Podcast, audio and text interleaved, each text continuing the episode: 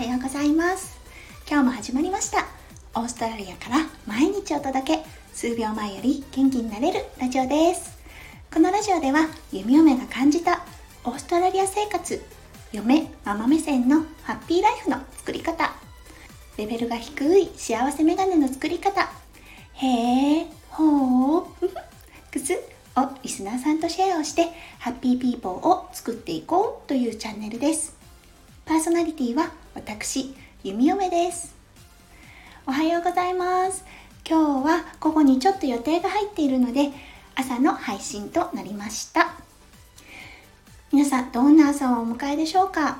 弓嫁はちょっと今日朝早かったんですよ。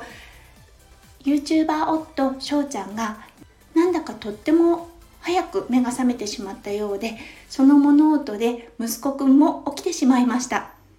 最近ねマスターした「パパママ」を 連発してそれで私も起こされてしまいました。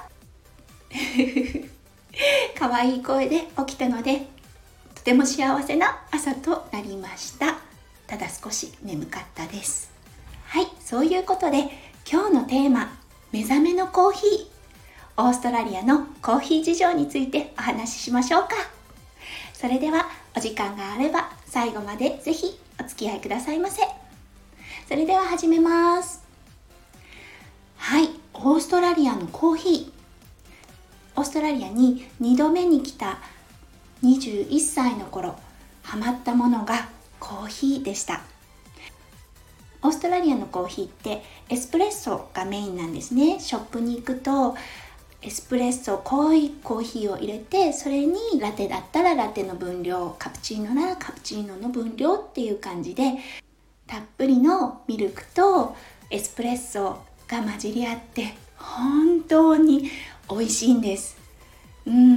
もしかするとね日本と比べてミルクの脂肪分っていうのも高いのかな？だからなんか濃く感じるのかもしれないです。うん。そうハマったんですよ。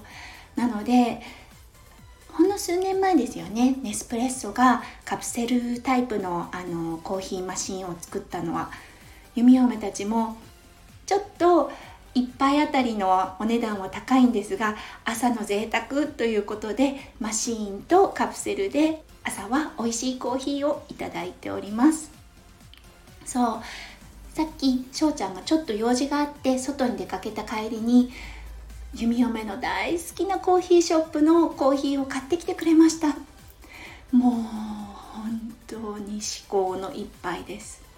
ねえコーヒーってあの焙煎している匂いからしても幸せになりませんか？コーヒー派の人にとってはもうたまらないですよね。弓嫁ね昔はそこまでコーヒーってそんなに絶対飲まなきゃいけないものではなかったんですけれども今はもうハマってます。うん。カフェインがねやっぱり強いのでお昼までに飲まないと夜がねもうあの覚醒しちゃって寝れなくなっちゃうので午前中の楽しみっていう感じです。はい。今あの私の左手にそのショップから買ってきてもらった美味しいコーヒーがあります。